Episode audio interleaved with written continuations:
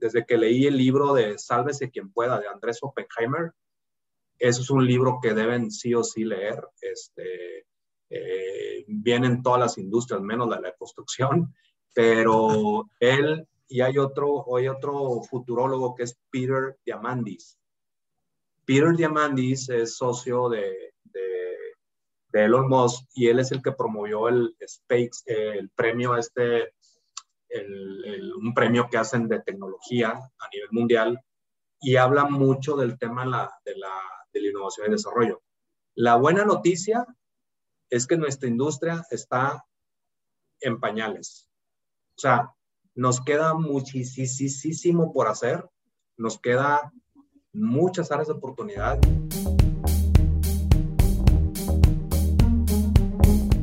¿Qué tal, queridos constructores? Bienvenidos a un episodio más de Gigantes de la Construcción, la mejor comunidad de constructores hispanohablantes. Hoy estoy con un verdadero gigante de la construcción. Estuve la semana pasada, mi querido Antonio, en Guadalajara y Guillermo Loza, notario de, Nueva Vallarta, me mencionaba por ahí tu nombre. Y por ahí me enteré que tú eres maestro de maestros, que eres maestro de Carlos Muñoz, que eres maestro de Gus Marcos. Entonces, eh, pues tú no sé si más que un gigante seas un titán de la construcción o, cómo llamarte, mi querido Antonio, pero muchísimas gracias por, por la entrevista, muchísimas gracias, como te decía, por, por tu tiempo. Y pues para las personas que no conozcan quién es Antonio Villarreal o qué, qué es Axioma, eh, pues si nos pudieras dar una breve introducción de ti, qué haces, cómo lo haces, por qué lo haces, mi querido Antonio. Gracias, Andrés. Pues primera, primero, antes que nada, felicidades y gracias por invitarme a, este, a esta entrevista. Creo que lo que estás haciendo tú, Andrés, y, esta comunidad de gigantes de la construcción, de alguna manera, coincide mucho con lo que nosotros pensamos que es compartir información, compartir experiencia. Creo que hay pocos canales que realmente buscan esto eh, y pues te felicito a ti y a, esta comunidad. Yo soy Antonio Villarreal, soy arquitecto, yo soy egresado del TEC de Monterrey de 1986. Eh, más, más que que ser un maestro, pues yo creo que la parte de la experiencia es la que ha sumado un poco al conocimiento que tengo y a, conocer diferentes personas, industrias y problemas y todos estos temas. Eh, yo vivo en Monterrey, estoy casado, tengo cuatro, cuatro hijos hombres.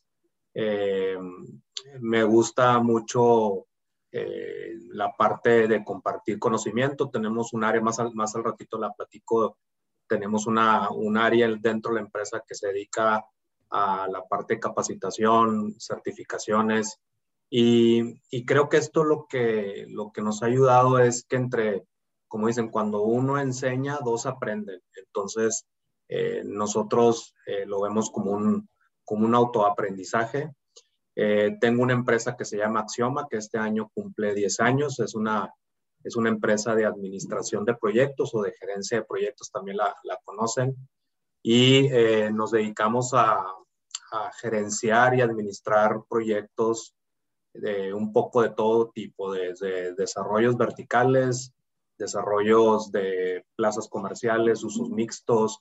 Eh, actualmente estamos en un acuario, eh, tenemos desarrollos de infraestructura para naves industriales o parques industriales. Y pues bueno, muy contento y, y, muy motivado por, por, todo lo que ha pasado en el año pasado y cómo nos, nos empieza a pintar este año, que pues creo que uno de los primeros mensajes que les quiero compartir es que los proyectos siempre están cambiando y los proyectos son muy dinámicos y las construcciones también cambian. Eh, lo que nos pasó el año pasado, pues no estaba escrito en ningún, en ningún libro de, de finanzas, de estrategias, de nada. Creo que, que son aprendizajes bien interesantes que, que, nos dicen que tenemos que estar preparados siempre para, para cualquier cambio, ¿no? Entonces, el, el perfil del, de las personas que estamos en este medio tiene que ser un perfil que, que pueda ser flexible, que pueda ser cambiante, que, que estés buscando siempre algo más allá de lo que simplemente estás haciendo en el día con día, ¿no? Muy bien pues, pues buena reflexión para arrancar, mi querido Antonio. Y, bueno, yo te tengo cinco preguntas preparadas, pero fíjate que hoy en la mañana eh, estaba escuchando eh, un par de podcasts en los que has estado por ahí con Rudy Ladaga y con Todo Civil. Y, me entraron dos preguntitas rapidísimo que, me gustaría hacerte. Eh, la, primera es, ¿cómo fue este cambio que tuviste de la, de la, empresa en la que trabajabas anteriormente, sin, corrígeme si me equivoco, llamada Enlace, a, la parte ahora como emprendedor, eh, entendiendo que pues es muy diferente eh, operar un negocio a vender un negocio, ¿no? Eh, me, gustaría que, me dieras ahí un poquito de luz en ese sentido y, y, un poquito en la misma sintonía. Nosotros somos una empresa constructora también. Y bueno, nosotros nos seguimos llamando nosotros mismos constructores o empresa constructora. ¿Cuál es la verdadera diferencia entre una constructora y una empresa de gerencia de proyectos, eh, Antonio? Ahora sí que no sé, al final nosotros también subcontratamos muchos trabajos y pues técnicamente llevamos una gerencia, ¿no? Me, gustaría ahí que nos dieras luz en, estos dos temas, tanto el comercial como el de constructora contra gerencia. Claro, sí, mira, yo trabajé 19 años en una empresa que se llama Escala. Esta empresa es una empresa de gerencia de proyectos de aquí a Monterrey. Yo empecé en esa empresa siendo gerente de proyecto y luego gerente de multiproyectos y luego me pasé a la parte de la dirección general. Eh, me hice socio del, dueño fundador de la, de la, empresa de escala y estuve 19 años. Los últimos 7 años prácticamente yo operaba porque el dueño me daba la libertad de hacerlo y trabajamos en la institucional, etc. Y yo decido en el, en el 2010, 2011 empezar mi propia empresa. Eh, y y pues bueno, de alguna manera te quiero decir también algo que yo les digo mucho a los, a los jóvenes eh, cuando van empezando. Yo siempre les digo, tú tienes que trabajar siempre como jefe, como si fueras dueño de la empresa, como si la empresa fuera tuya. Yo creo que eso, la, la, si tú tienes esa, ese, esa manera de pensar o ese mindset, como dicen, pues al final del día si, siempre vas a estar preocupado pues porque le vaya bien a la empresa, porque la gente esté bien, por la facturación, por vender, por operar, por servicio al cliente. Y, y realmente, aunque yo empecé de cero, pues yo traía mucho aprendizaje, fue escala, fue mi, mi maestría, mi doctorado y, eh, yo tengo mucho, mucho que agradecer toda mi vida de lo que logré en, en, escala y eso fue pues por la confianza del que fue, de lo que, de que la persona que es el dueño, ¿no? Y, y sí es cierto, lo que tú dices, las, las empresas constructoras, realmente ellos cuando subcontratan diferentes especialidades, cuando subcontratan o cuando les piden un diseño construcción o cuando les piden el contratista general, pues realmente ustedes eh, hacen o deberían de hacer lo que hace una gerencia de proyectos. Nosotros eh, coordinamos a todas las especialidades y ustedes igualmente cuando tienen algún contrato de ese tipo, pues ustedes tienen que coordinar el tiempo, el costo, la calidad, este, los, los contratos, la manera de contratar, eh, cotizas con varios proveedores, haces comparativas eh, y al final del día tú eres como el responsable de entregar el proyecto en tiempo, costo y calidad, ¿no? Entonces, eh, yo creo que algo de, las, de, los, de los retos importantes en, todas las empresas es tener esta parte del, de la administración de proyectos pues actualizada y que la gente esté preparada y que la gente hable el mismo idioma. Creo que el, la tendencia o mucho lo que vemos, eh, cada vez hay más contratistas generales, que el, el, contratista general en Estados Unidos es muy común, el general, general contractor, donde las funciones hacen casi todas las funciones de la gerencia de proyectos y nosotros tomamos otro rol eh, diferente, ya no con tanta responsabilidad como el contratista general, pero yo creo que eso eh, actualmente las empresas que puedan hacer eso, que se puedan subir rápidamente a este esquema o que hagan alianzas inclusive con las gerencias de proyectos y que ofrezcan un paquete completo. Este, creo que ese es un área de oportunidad importante para, para la industria. Creo que es un servicio que puede ser bastante bien eh, adoptado por los, por los clientes eh, y más ahorita en un, en un, en un ámbito tan dinámico, ¿no? Suena, suena, interesante, me, me, gusta esa parte de, vincularnos, ¿no? O sea, tanto las empresas de gerencia como las constructoras. Y, bueno, Antonio, ya, ya viendo un poco más eh, algunas de las preguntas que te tenía preparados, este, normalmente en otros países, cuando vas a un proyecto de construcción, pues parece del ego, ¿no? O sea, parece que todo está perfecto y, que, que, no hay ni un clavo tirado, ¿no?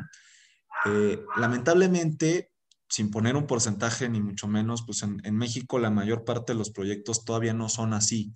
Me gustaría saber, tanto en tu experiencia eh, profesional como en tu, en tu experiencia pues con Campus Axioma y con, un poco de, lo que, de lo que tú enseñas, eh, ¿Qué nos falta a, los ingenieros, a los arquitectos, a los constructores eh, en temas tanto técnicos como culturales, pues para llegar a, ejecutar proyectos con, mayor calidad que las que hacemos actualmente en México? Fíjate que, que, buena pregunta y, y, no nomás al, al constructor y a la gerencia o al arquitecto y al constructor.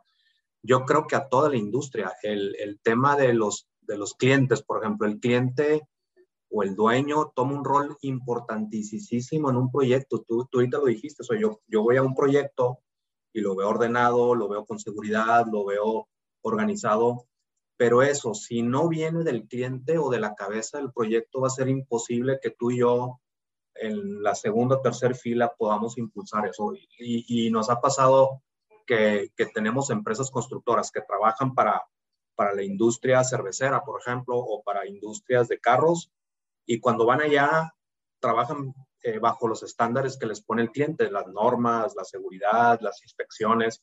Y esa misma constructora, cuando se vienen los proyectos de nosotros, pues mm, está la obra desorganizada, está sucia y, y, a lo mejor la empresa es muy buena y tiene todos sus sistemas, pero si el cliente no lo aprecia, el cliente no lo exige, el cliente le da lo mismo llegar a una obra tuya que esté sucia y que esté tirada y que y que esté la reja de la entrada así caída, pues si el cliente no dice nada, pues su, su gerente y su director de proyectos tampoco va a decir nada y sus supervisores tampoco. Entonces, yo creo que toda la industria tenemos que alinearnos a eso. De hecho, ha habido ocasiones donde decimos, oye, eh, tenemos que conocer al cliente y al proyecto y si no tiene los estándares mínimos de seguridad y calidad, pues no le vamos a cotizar, este, porque eso es parte de la imagen también de nosotros. Nosotros eh, no podemos decir que la obra está sucia y, está desorganizada por culpa del contratista o por culpa del supervisor. Esa es, es una problemática de todos los que estamos adentro del proyecto. Es como,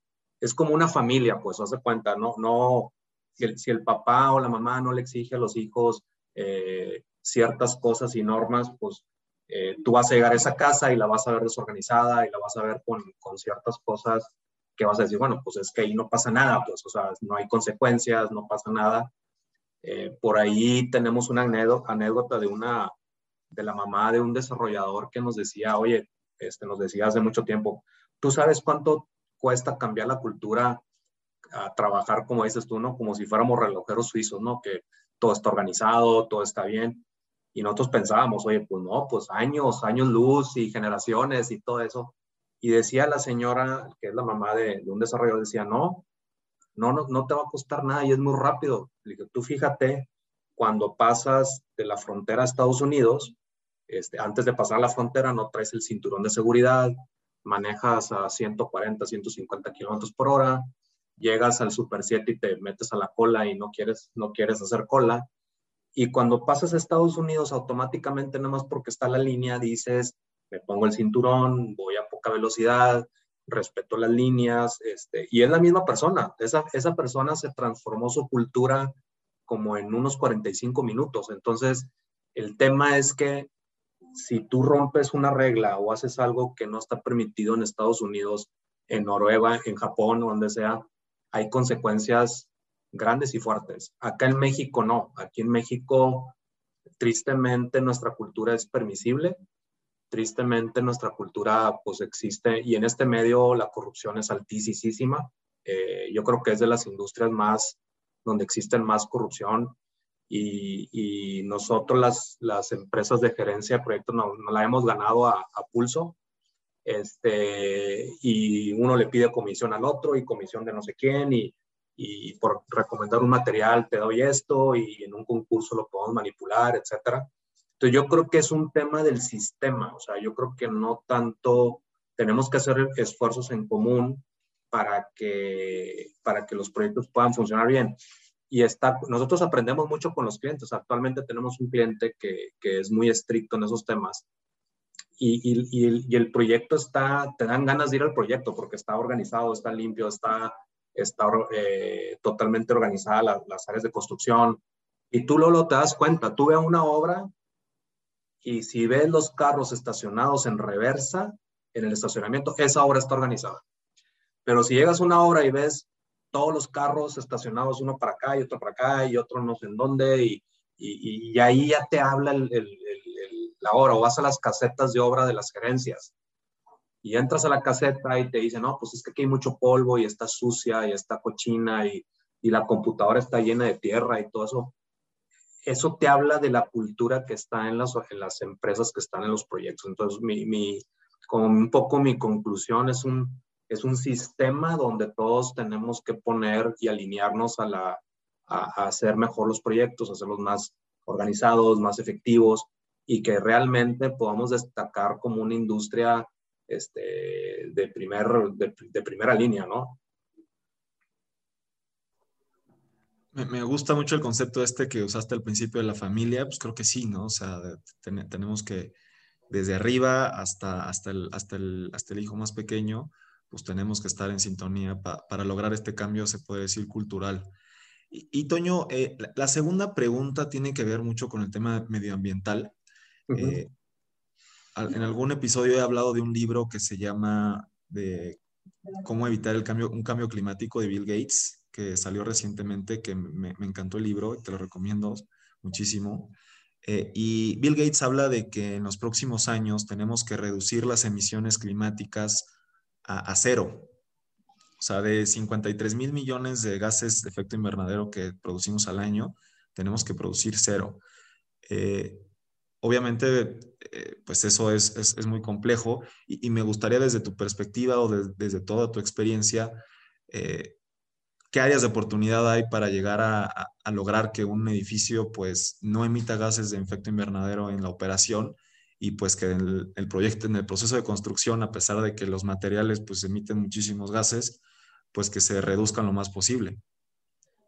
Eh, es una pregunta, yo creo que está bien fácil de contestar, pero yo, si, no es, si empezamos con nuestros líderes, las cabezas, este, los presidentes o los directores, etcétera, y ellos no creen en el tema este, de sustentable y de cero emisión, pues va a estar en como medio difícil que toda la demás gente que está hacia abajo este, lo pueda adoptar. Yo creo que eso tiene que, otra vez, tiene que empezar de la cabeza para abajo, pero sí hay muchas iniciativas. Aquí en Monterrey eh, se está construyendo el primer edificio net zero, o sea, el net zero es un edificio que, que no va a consumir energía y todo eso, que se está, y, pero es una iniciativa de un desarrollador y es una iniciativa de ese desarrollador que se juntó con con proveedores y con constructores y con todo eso, y él solo está promoviendo esa, ese beneficio. Este, eh, como, como te decía, tiene que ser como iniciativas. En, en, en,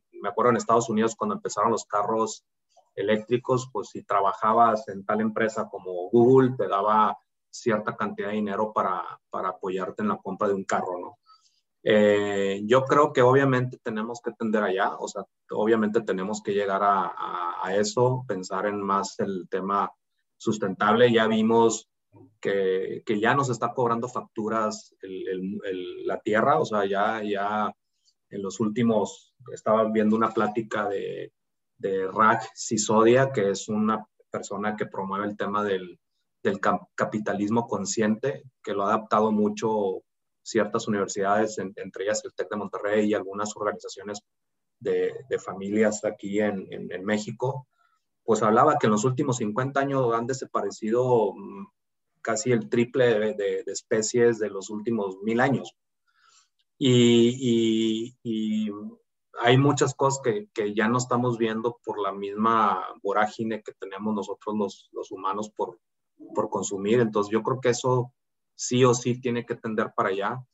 Pero vuelvo a lo mismo, si ahorita se había hecho una reforma en México para el tema de lo sustentable, energía eólica, eh, paneles solares, todo eso, y, y, viene nuestro, nuestro líder y dice, no, ¿sabes qué? Ahora ya no, esto no jala, ahora ya vamos a regresar al petróleo.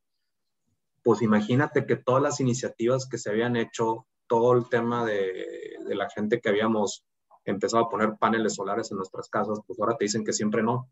Y hoy pasó con Trump también, con el presidente de Estados Unidos, que, que, dijo, pues a mí el tema sustentable está bien padre, pero yo, este, a mí no me interesa, o el, o el, o el tema de los seguros, etcétera, ¿no?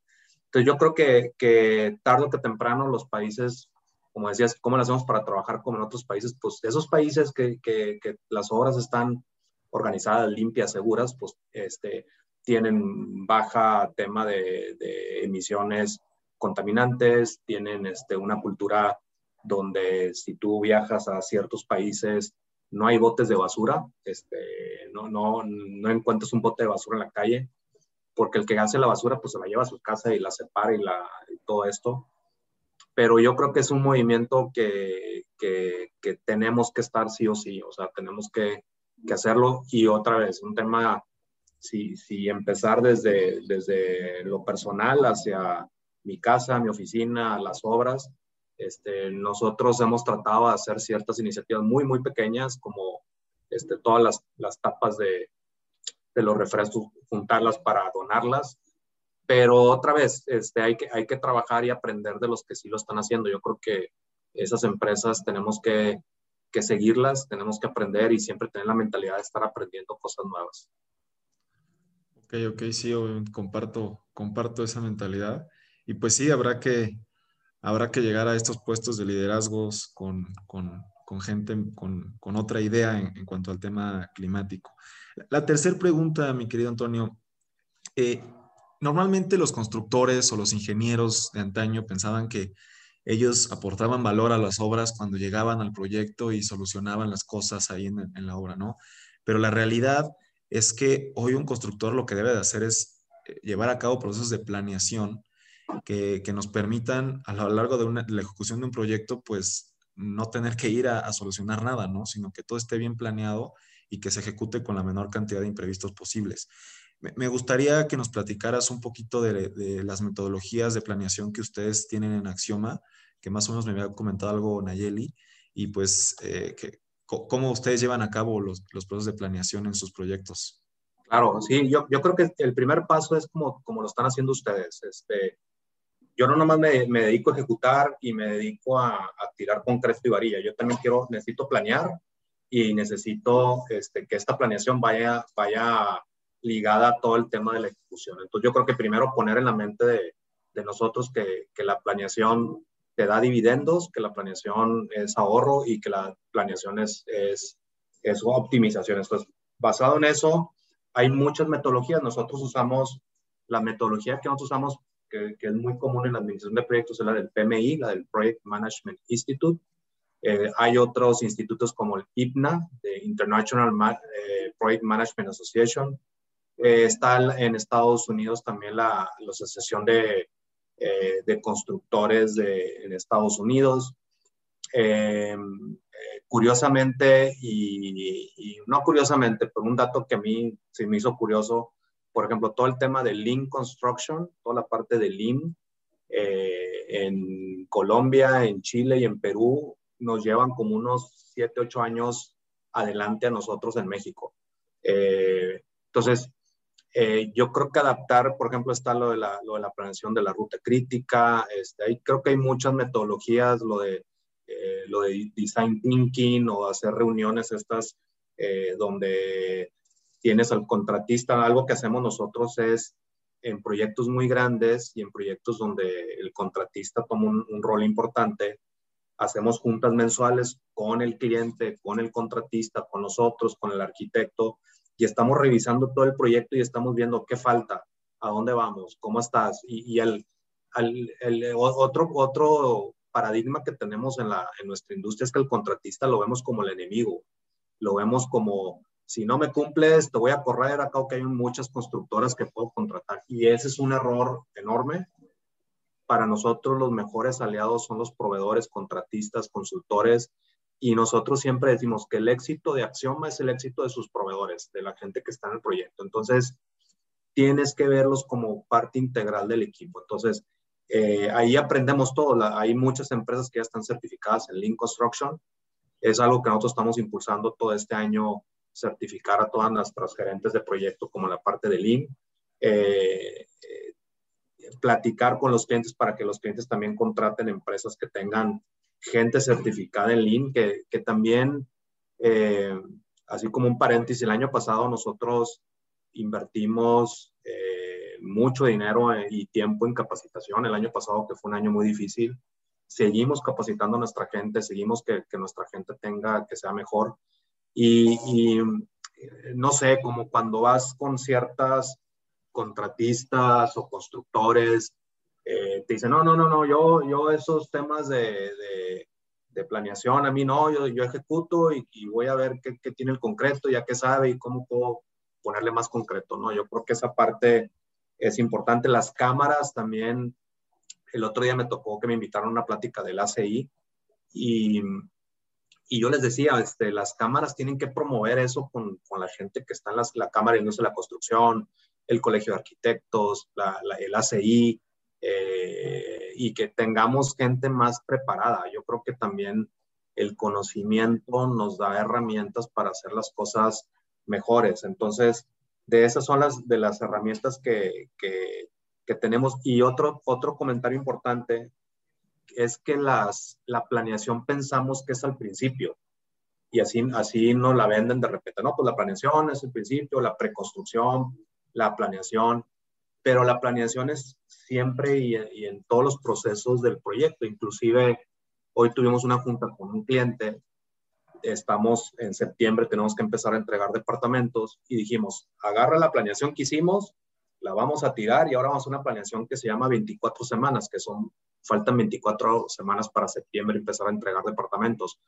Eh, entonces, eh, la, la, planeación y estar checando la, la, planeación contra lo que llevamos y los indicadores es, es bien importante. Y en la, eh, espero que no voy a tener muchos haters ahí en, en los comentarios, pero las constructoras no son tan organizadas. Este, la parte, la parte administrativa de planeación, eh, creo que hay un área de oportunidad importante. Eh, nos ha tocado estar en varios proyectos donde hay constructoras que no hacen las estimaciones, o sea, que están eh, operando y operando y operando, operando y, se les olvida hacer estimaciones. flujo. pues sí, y nos preocupa que no se den cuenta los dueños o los directores de que, de que no están sacando flujos, por ejemplo. O las compras, este, oye, pues adelanta todas las compras, amarra precios y todo eso. Y, y ciertamente nos ven a nosotros como, como que hacemos muchos papeles, que somos burocráticos, que, que queremos pedir papel para todo. Pero volviendo al tema de lo que mencionabas al principio de la entrevista, si vas a los países donde están más adelantados, todo está documentado, todo es un double check, para todo tienen un checklist.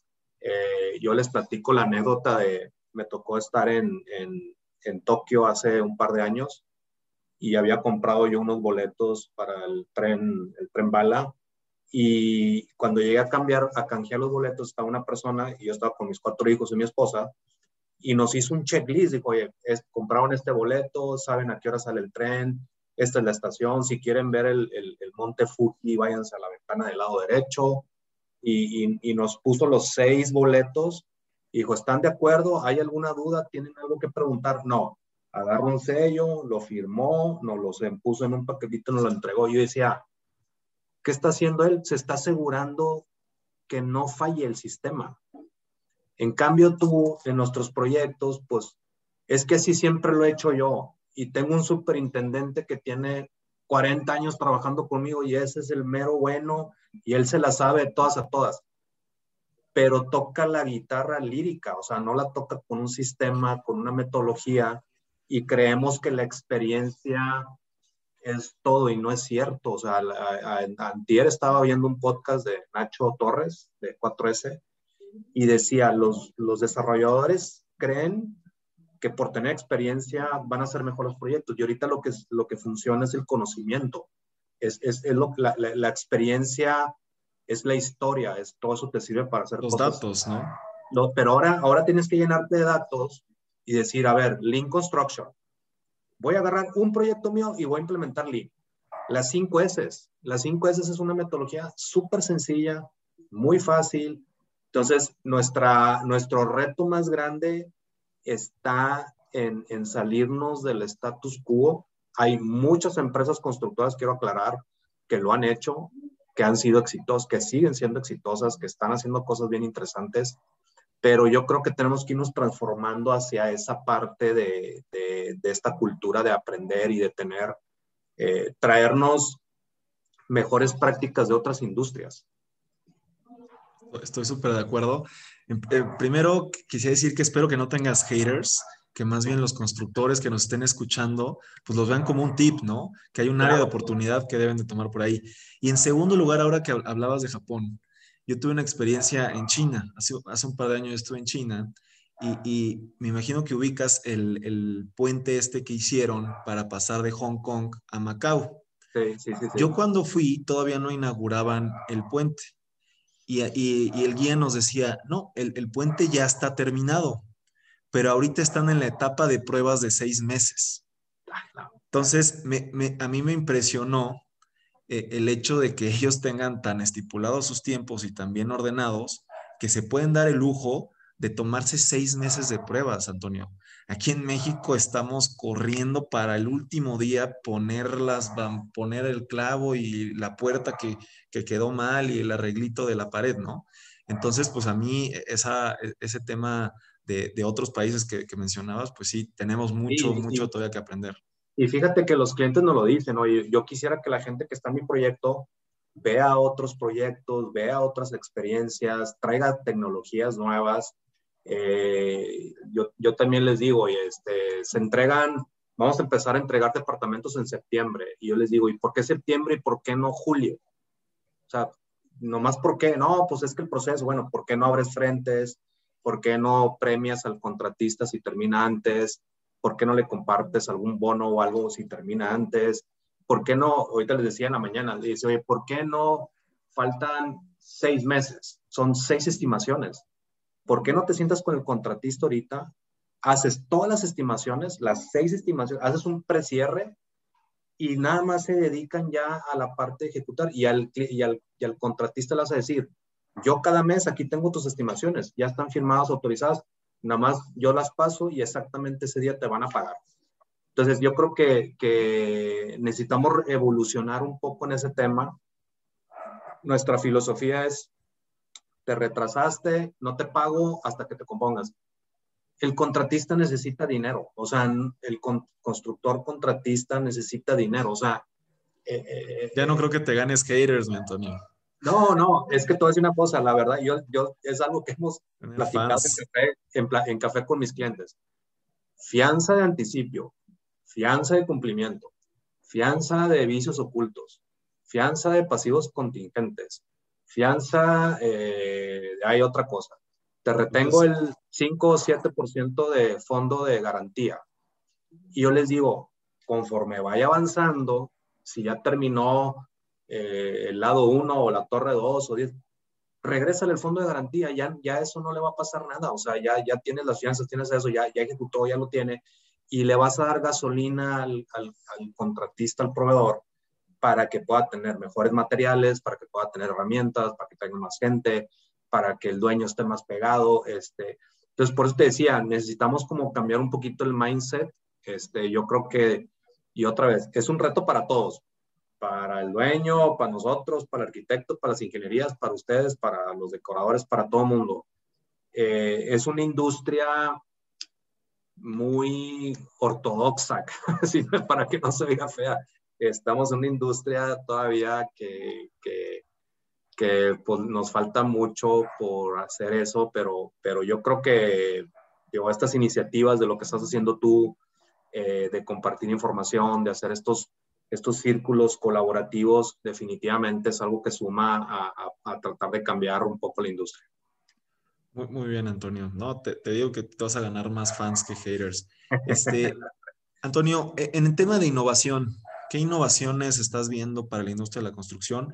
Eh, nosotros eh, tenemos un software de administración de proyectos que se llama Valum Y, el otro día también en, las mismas entrevistas, hoy en la mañana que, escuchaba que tuviste, hablabas de plataformas digitales. Eh, me, gustaría que, nos hablaras un poco qué tipo de sistemas usas, qué innovaciones vies en el mercado y, sobre todo me, interesa saber un poco de, qué programas o, qué, o, si usas BIM o qué es la tecnología que estás usando. Sí, definitivamente, mira, yo creo que hay, hay yo, yo soy un poco más partidario de usar muchas soluciones que una solución integral, porque creo que al tener muchas soluciones, de alguna manera las estás renovando y estás buscando cosas y cambian, y ahorita cambian radicalmente. O sea, ahorita, este, la verdad, el cambio es, eh, es, o sea, es exponencial. Lo que pasa en un año este, rapidísimo. Entonces, lo que usamos, pues obviamente, eh, toda la parte de, fíjate, ahorita tenemos, por, por ejemplo, Todavía hay despachos de ingenierías y arquitectura que no usan Revit. Creo que eso ya debería ser casi un requisito. Este, luego, todo el tema de BIM, este, y, no me da pena decirlo, pero de cada 10 proyectos, nosotros dos usamos la metodología BIM. Porque otra vez, volviendo hacia la parte de atrás, el cliente te dice, es que es muy cara, es que se va, se va a ver bien bonito el edificio en 3D y, y ahorita estamos haciendo una alianza con una empresa de, que, es de, que es de BIM para venderlo en conjunto y vender las, las, las bondades y las características y, los ahorros que puedes tener con BIM. Este, y decir, oye, todas las planeaciones y la preconstrucción vamos a hacerla en BIM.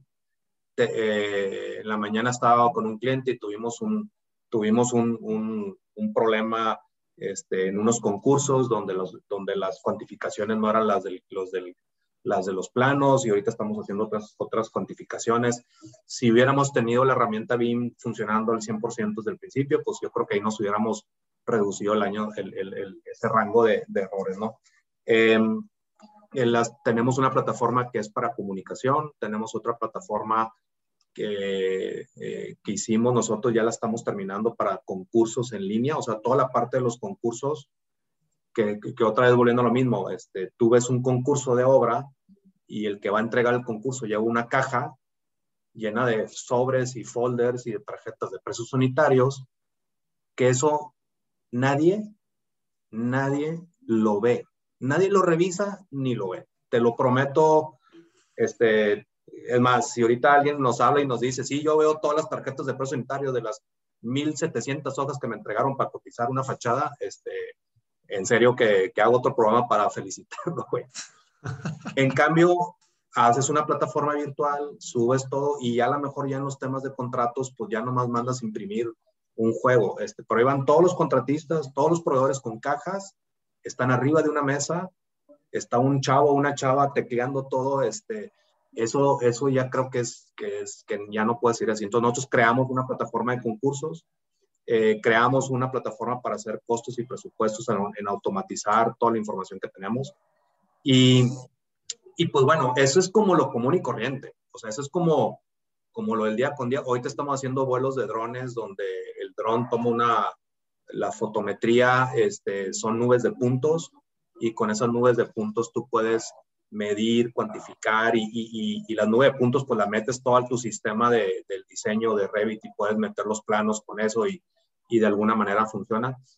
Pero te voy a decir algo, en lo que estamos trabajando, este, un desarrollador, un arquitecto, un proveedor de aire acondicionado y nosotros estamos, eh, una vez le decía, ¿cuál es tu sueño? Ahorita que cuando una de las preguntas que, que, que me, me, hace rato me, me, me hiciste, tener un supervisor de obra robot. Entonces, ¿qué, ¿qué, es eso? y me, dijo, me dijeron ellos, ya existe. Entonces, Boston Robotics son, es una empresa que hizo este perro, super, un perro amarillo que baila y que salta y todo eso. Eh, el año pasado, antepasado, le dieron un perro eh, a, Norman Foster, que Norman Foster es eh, un arquitecto inglés.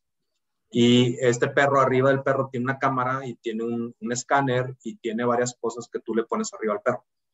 Y, yo le decía, imagínate que ese perro, tú dices, déjame ir a supervisar la obra el domingo a las 3 de la mañana, con frío, con calor, con COVID, con todo.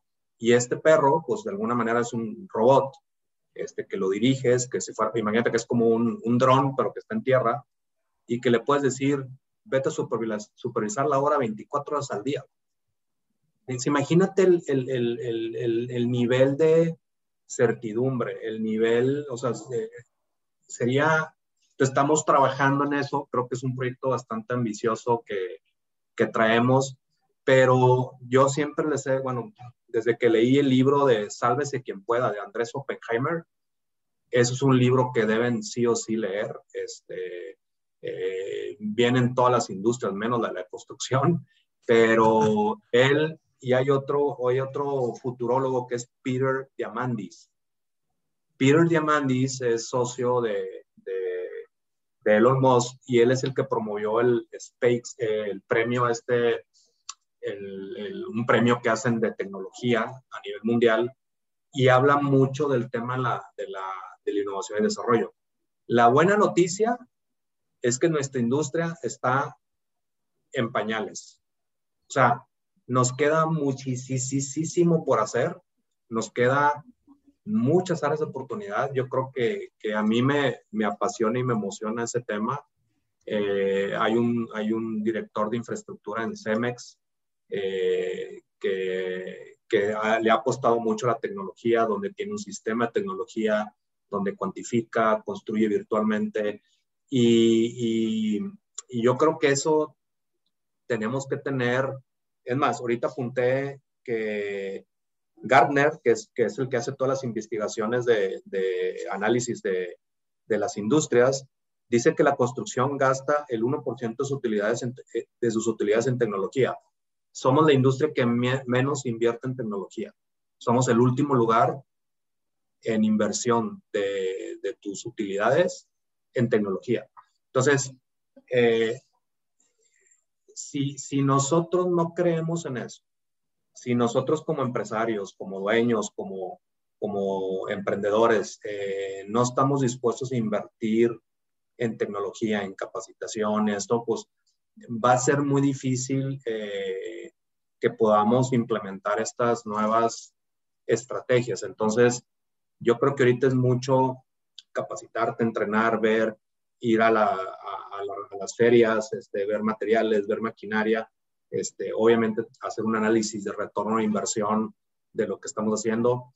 Y, lo que a mí me gusta, yo desde la mañana les decía a una junta, vamos a probarlo y si no jala, probamos otra cosa y si no jala, probamos otra cosa y, y probamos otra cosa. Yo, yo creo que las empresas tienen que trabajar como si fuéramos pymes, donde pues, aunque yo sea el dueño y el director general, pues yo cobro, yo vendo, yo opero, yo voy a los proyectos, este, doy una plática, doy un curso y, tienes que ser muy ágil. Las, las organizaciones eh, tienen que ser muy, muy ágiles y, este, y eso creo que nos ayuda mucho al tema de innovación y tecnología. Creo que, creo que con esto del, del perro, del supervisor robot, pasaste de haters a fans otra vez a haters, mi estimado Antonio. Todos los residentes y superintendentes que nos estén escuchando te van a odiar. Pero, ah, pero, fíjate, es que eso es, eso es bien interesante. Van a tener más tiempo de planear, van a tener más, más tiempo de hacer estrategias, van a tener más tiempo de trabajar en, en, toda la, la, Imagínate que es una... No nos vayamos muy lejos, imagínate que es un centro de control de la NASA, o sea, vas a poder estar en una pantalla y vas a mandar, si, si ayer me decía un amigo, hay doctores que operan en Japón, aquí en México con un robot. O sea, que no puedo hacer un edificio con un robot sería ridículo. O sea, este, y, y, yo creo que aguas, ¿eh? porque va a llegar un, va a llegar un Facebook, un Uber, un Netflix de la construcción y va a acabar con todos nosotros. E, ese es el, ese es el, te lo o sea, eh, eh, Airbnb tiene vale más que las cinco cadenas más grandes del mundo de hoteles y no tiene ningún hotel. No tiene ningún hotel, hotel cero hoteles. Todo lo opera en una plataforma. Uber no tiene, terminó con Yellow Cab y, con las rentas de carros. Este, eh, yo creo que eso no lo hemos dimensionado y todo el mundo decía, Blockbuster decía, oye, pues Netflix, no, no manches, o sea, ¿cómo vas a rentar? Vas a regalar películas y vas a rentar un streaming el, que a mí me gusta el fútbol americano. El fútbol americano acaba de firmar un contrato de más de 10 mil millones, 10 mil millones de dólares con las cadenas de, Netflix, Amazon, Apple Play, con todas para pasar todos los partidos de fútbol americano. Está democratizando la, la transmisión, porque antes nada más las pasaban dos canales, pero se vendió en 10 mil millones de dólares. Entonces, tenemos que pensar en eso, cómo, cómo eh, la gente podemos aprovechar su talento y su experiencia en que desarrollen este tema de tecnología y que vayan pensando, oye, qué cosas de la agricultura pudiera poner en, la construcción o qué cosas de, de, la manufactura, de los carros, de las, de las líneas de producción. Y, son cosas sencillas. Este, las empresas manufactureras de, automóviles tienen un programa de desarrollo de proveedores. ¿Por qué en la construcción no tenemos un programa de desarrollo de proveedores? Hay, bueno, hay un desarrollador que se llama FINSA, que cada año saca premios a sus proveedores. Nosotros tenemos tres años haciendo el premio al proveedor, este, que coincide con nuestros valores, con nuestros principios. Este, eh, acabamos de ganar un reconocimiento por tercer año, tercer año consecutivo en el TEC de Monterrey de proveedor Platinum, este, y tienes que cumplir ciertas cosas y puntos y todo para ser proveedor de TEC, pero, pero incluyen hasta temas de labor social. Entonces, cuando el cliente habla de labor social y sus proveedores hablan de labor social, pues ahí estás enganchando el tema de lo que yo te cliente de los proveedores y todo esto, ¿no? Entonces, eh, eh, creo que es un tema súper apasionante, creo que, que, vamos muy tarde en eso y, y, cuídense cuando llegue el, el, Uber de las constructoras, güey, o el, o el Netflix de las constructoras. Pues habrá que subirnos a ese barco, mi estimado Antonio. Sí, 100%. La quinta pregunta, Antonio, pues es que nos platiques un poco más de, de Axioma y, y, sobre todo, pues qué proyectos están ejecutando actualmente y, qué vislumbran para este 2021. Em, mira, eh, pues nosotros estamos, seguimos con nuestra, con el tema de la gerencia de proyectos. Tenemos el campus Axioma que lo estamos totalmente digitalizando, lo estamos ya, estamos, tenemos un proyecto ese, este eh, campus tenemos siete años con ellos. Este, el año pasado capacitamos más de mil personas con toda pandemia. Este, tenemos una certificación que tenemos más de 60 personas certificadas. Tenemos cursos en línea y todo esto pues es algo que a mí en lo personal siempre me ha gustado y, y no sé por qué, pero este, mucha gente me dice, pues ¿para qué estás dando cursos y todo esto? Pero no sé, yo creo que en mi, en mi ADN por ahí hay algo de, de, de, de maestro. Y este año, bueno, desde el año pasado ya empezamos nuestro primer proyecto de desarrollo inmobiliario.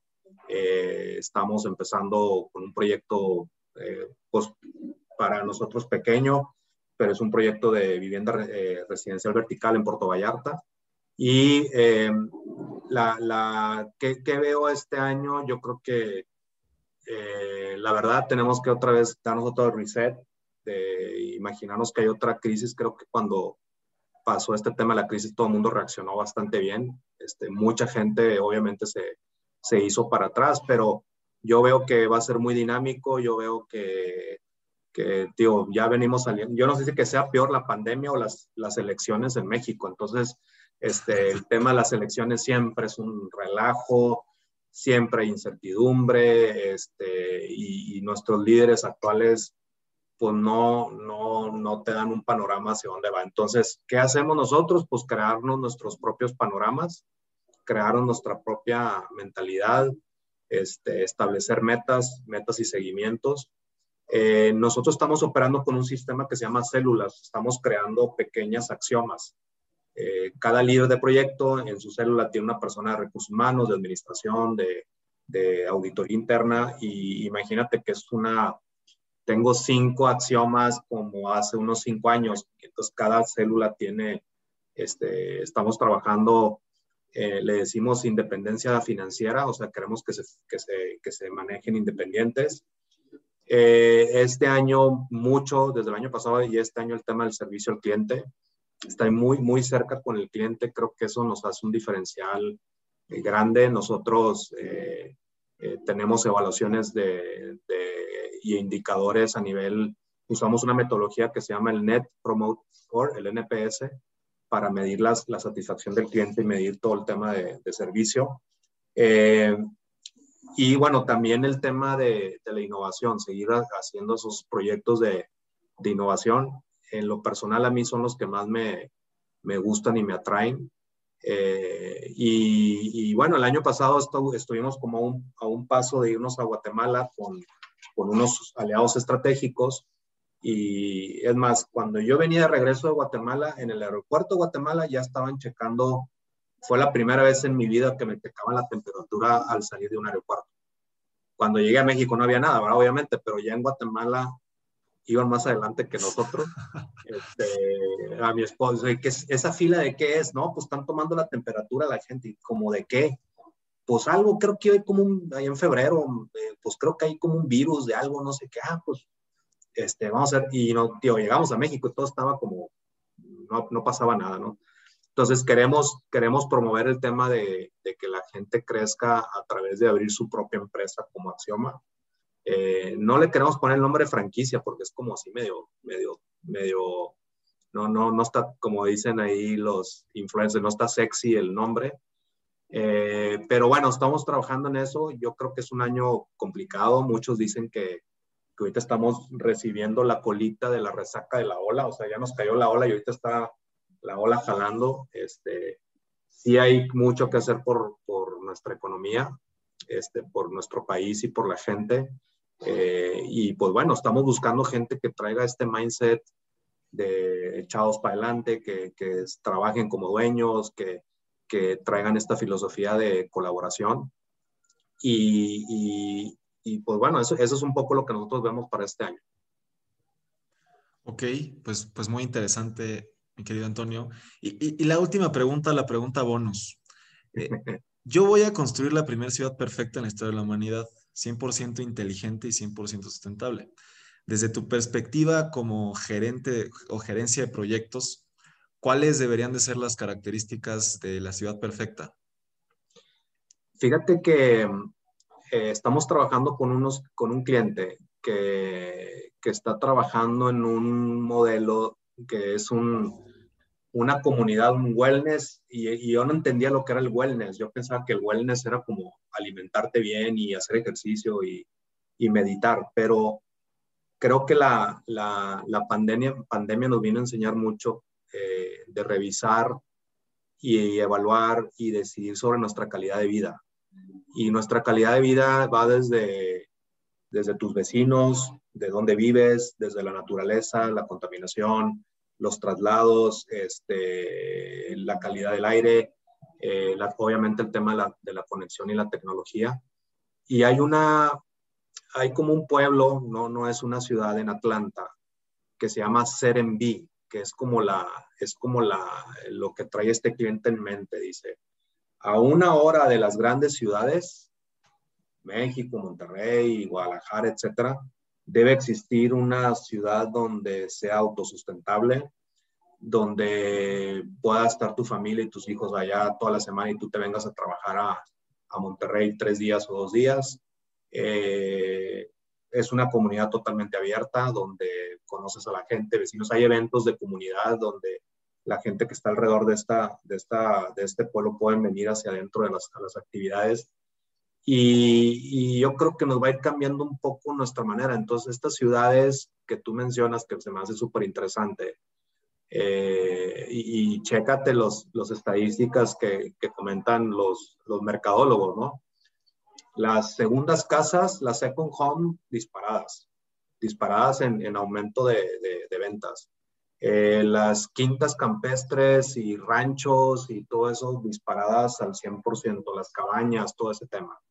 Eh, el repensar nuestra manera de trabajar, de, de, dónde quiero que esté mi familia, dónde quiero mi calidad de vida, este, que, que la, la, las ciudades, pues la gente que conoce Monterrey, la gente, la, la, ciudad de Monterrey es, es como un deporte extremo, ¿no? Es muy intensa en, horarios, en actividades, en, en vida social, en, en, muchas cosas, en el, el alto costo de la, de la vida es, es muy grande, los costos de, de, salir a cenar, al cine, las escuelas, los deportes son, son creo que es de las ciudades más, más caras.